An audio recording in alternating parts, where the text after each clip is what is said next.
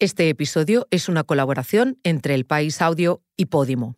Vamos a aprobar la movilización de 50.000 viviendas de la Sareb para el alquiler a precio asequible de nuestros ciudadanos y de nuestras ciudadanas. 50.000 viviendas para los jóvenes y para las Es un retroceso en los derechos de las mujeres. Quizá lo que tendríamos que haber hecho es pactar, como les hemos pedido hasta el último minuto, una respuesta unitaria desde el Gobierno y desde la mayoría feminista.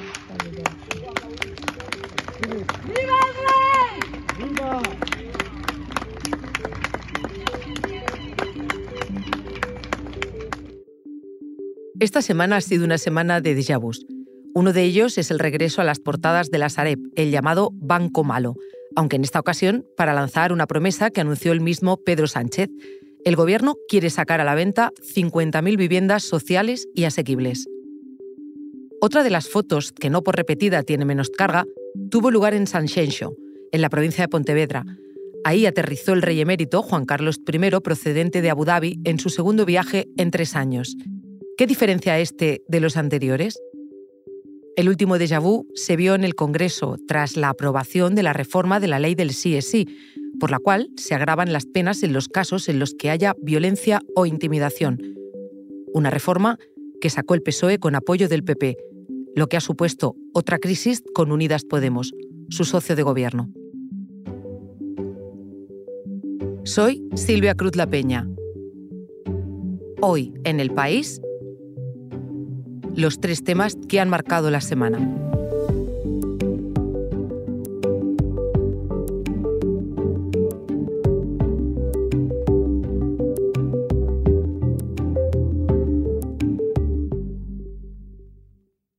Tras aprobar la histórica ley de vivienda la semana pasada, el Gobierno anunció este lunes la salida al mercado de 50.000 viviendas sociales procedentes de la Sareb, el conocido como Banco Malo. Por recordarlo, y para quien ande un poco despistado con la terminología, el Banco Malo es un organismo que creó el Gobierno en 2012 para quedarse con los activos tóxicos de las cajas de ahorro y así sanearlas. Se constituyó como empresa privada, pero luego se nacionalizó. También su deuda. Entre esos activos también hay viviendas. Pero esas 50.000 viviendas sacadas de la Sareb no son las únicas que el Ejecutivo ha anunciado en los últimos meses. Entre promesas antiguas y nuevas, los hogares que quiere sacar al mercado a precios asequibles u ofrecer como vivienda social ascienden a 163.000. Para saber qué parte de este plan del Gobierno es factible, llamé a mi compañero de Economía, José Luis Aranda. Hola, José Luis. Hola. José Luis, vamos a empezar, como solemos empezar siempre, con los compañeros de la sección de economía, aclarando algunos términos. Explícanos la diferencia entre vivienda social y vivienda asequible, que lo llevamos también escuchando esta semana. Pues mira, eh, hasta ahora no es que haya una definición, es una de las cosas que precisamente define la futura, la futura ley y dice que la vivienda social, por ejemplo, pone el requisito de que sea de titularidad pública, pero para que lo entendamos de una manera más sencilla, la vivienda social en general es la que se asocia para situaciones de grupos con cierto grado de vulnerabilidad y la vivienda esta asequible de la que se habla, pues se está pensando en construir parques de vivienda de alquiler que puede ser en colaboración público-privada y que el precio esté por debajo de mercado.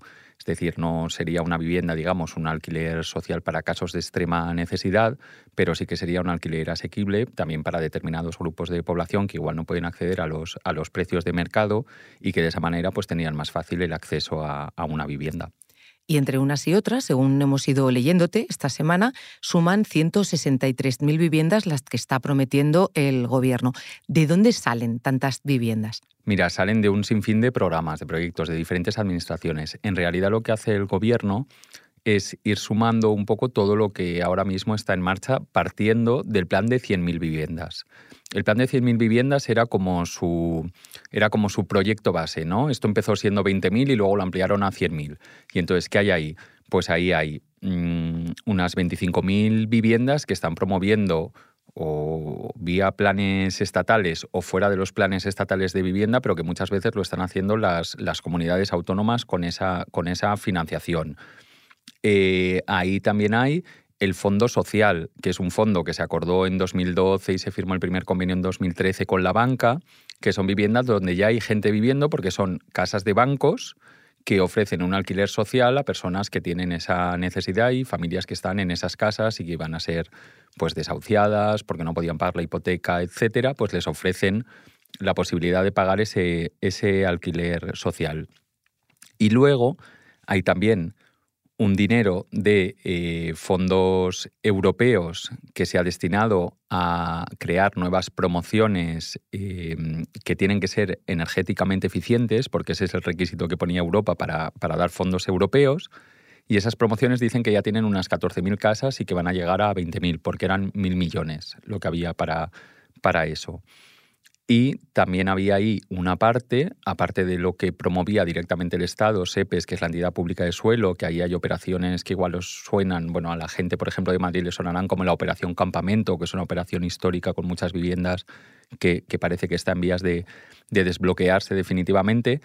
Pero también había ahí viviendas de, de Sareb. Por eso, digamos, las 100.000 no se pueden contar como 100.000, si luego cuentas las 50.000 que han anunciado el Sareb y las 43.000 que han anunciado con más fondos europeos.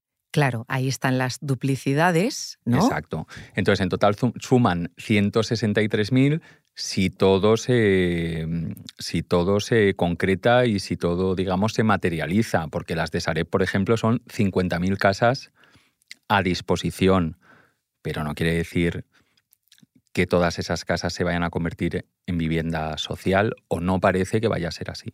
Claro, entre esas que no están disponibles y también has hablado de obra nueva, ¿no? Gracias a los fondos europeos, en realidad, siendo prácticos, yendo al suelo, ¿cuántas están de verdad disponibles o estarían en un breve plazo de tiempo eh, para ponerlas en el mercado?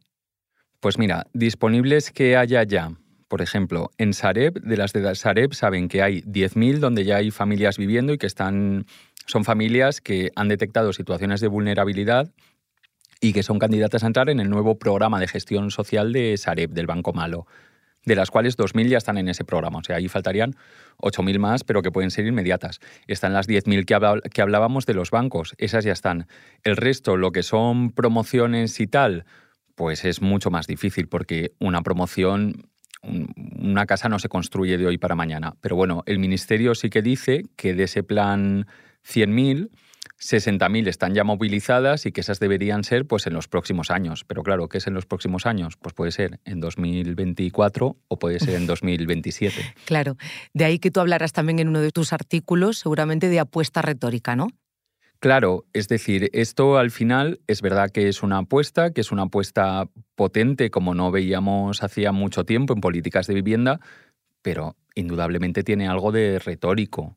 Y la prueba es que la primera, el primer anuncio se hizo, de hecho, en un meeting, ¿no? en, un acto, en un acto electoral. Entonces, es una apuesta, es decir, no es, no es que no haya nada detrás de esa, de esa propuesta retórica, pero sí que es verdad que en gran parte sigue siendo retórica y habrá que ver cuánto y cuándo se materializa.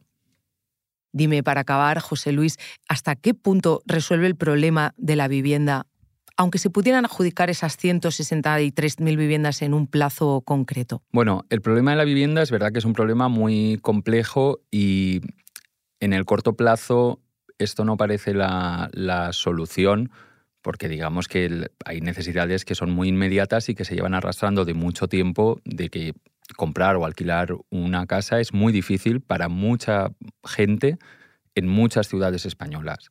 Pero sí que es verdad que hay consenso entre los expertos en que al final tener un parque público o público con colaboración privada, pero un parque social y asequible de un volumen considerable es la única manera de, evitar las tensiones que provoca que, la vivienda forma forme parte sin más de un mercado libre. Y el gobierno esto pues, lo, está, lo está vendiendo como una primera fase y como un primer paso que desde luego en algún momento hay que empezar a caminar. Bueno, pues en los siguientes pasos eh, tendremos que ver lo que pasa y seguro que volvemos a llamarte. Pues hablaremos en los siguientes, en los siguientes pasos. Gracias, José Luis. Gracias a ti. Un momento, ahora volvemos. Pero antes te contamos una cosa. Hoy en el país te recomendamos Pijama Party, el podcast de Nuria Casas y Raquel Bonbon Rage desde la cama. No. ¿Tienes un sexto sentido? Que no. Si no ves algo, lo intuición, sientes. intuición. Y la femenina mejor que la masculina, perdón, pero es así. Eso es y verdad. Hay cosas que no has visto, pero tú las sientes aquí y, y te sientes mal.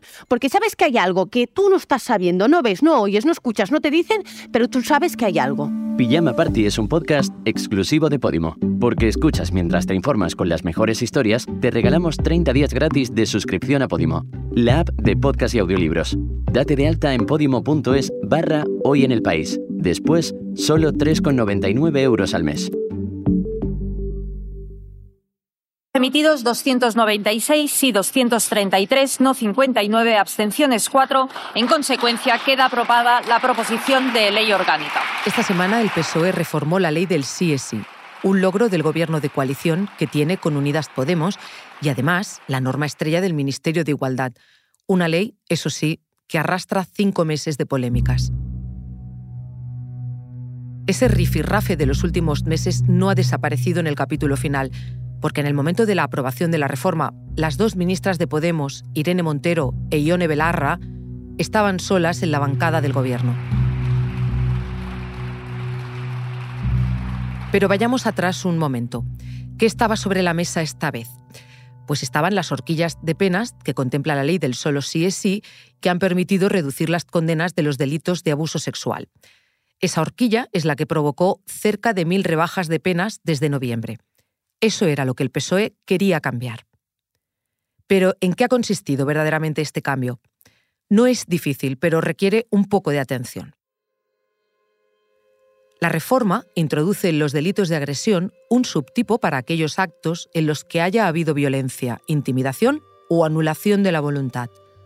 Así, por ejemplo, en una agresión con penetración se mantiene el tipo básico de 4 a 12 años.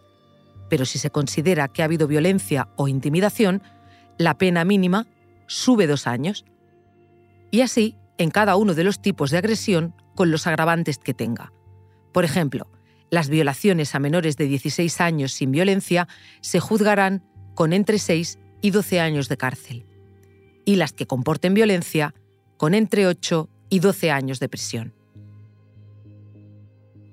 Según Unidas Podemos, con ese cambio, se vuelve a poner el foco en las mujeres, en que sean ellas quienes tengan que demostrar que han sufrido violencia para que las crean, para que su caso se juzgue de una manera o de otra. Irene Montero ha defendido durante meses que reformar esta ley implica volver al Código Penal que juzgó a la manada, al que no tenía el consentimiento en el centro. Tenemos mucho trabajo por hacer. La ley solo es sí sigue en vigor y aún después de este retroceso en la parte penal, precisamente por ese retroceso, tenemos que ser capaces de acelerar su implementación. La reforma solo servirá en futuras sentencias. Las que ya existen podrán seguir acogiéndose a la norma más favorable para el preso.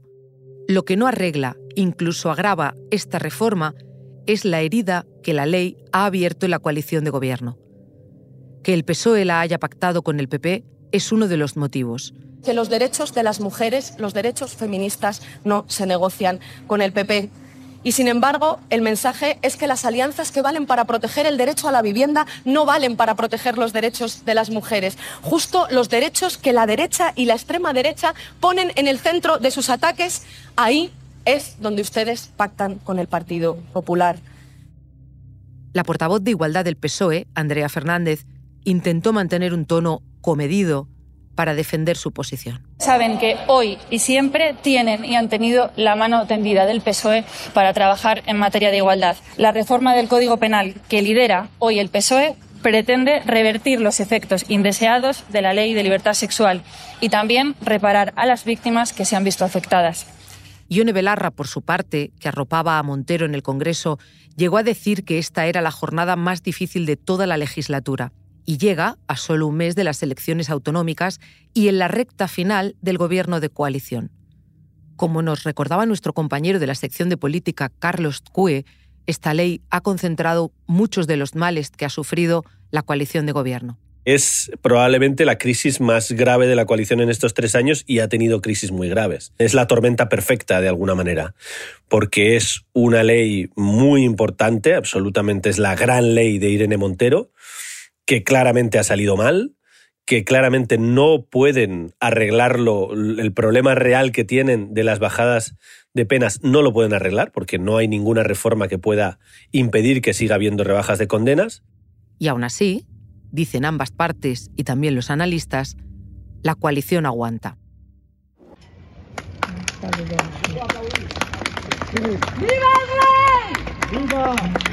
Gente en barcos que se sabe que no tienen actividad, pisos vacíos, desocupados, en la avenida de León, en los que de repente hay luces.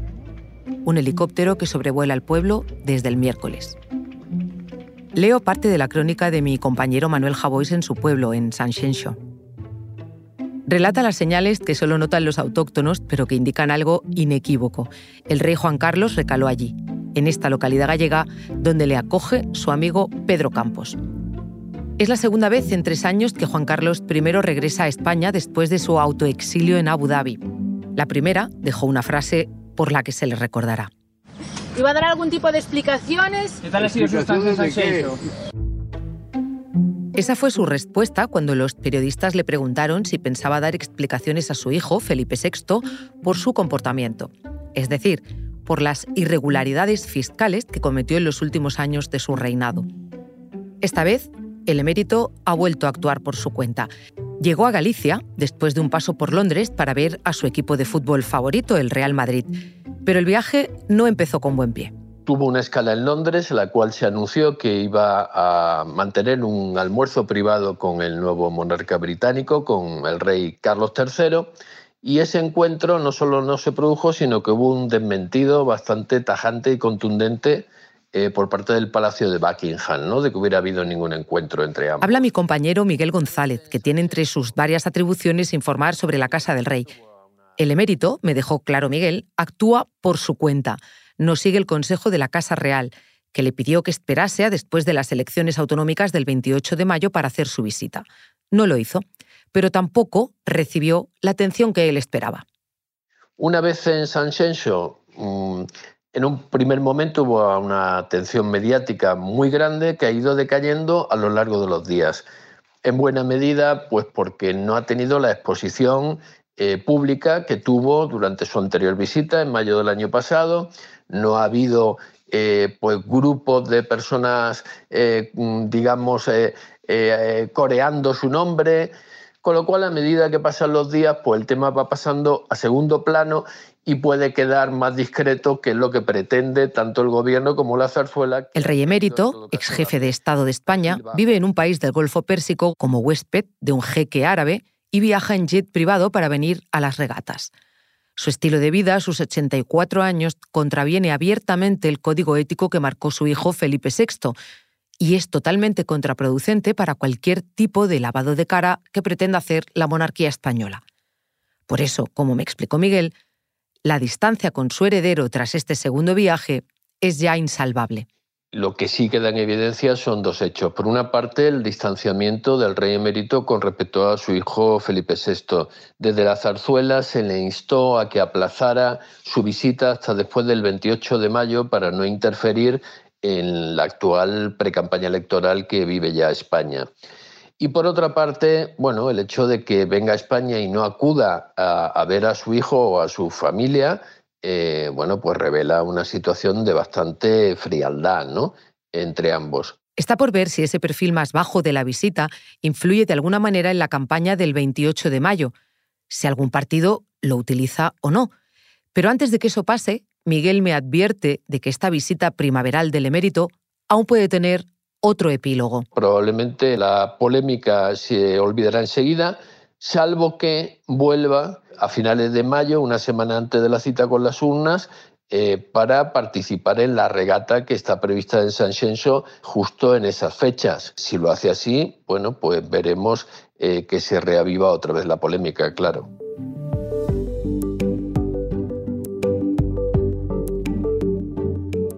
Este episodio es una colaboración entre El País Audio y Podimo. Lo hemos realizado Belén Remacha, José Morales y yo, Silvia Cruz La Peña, que también lo he dirigido.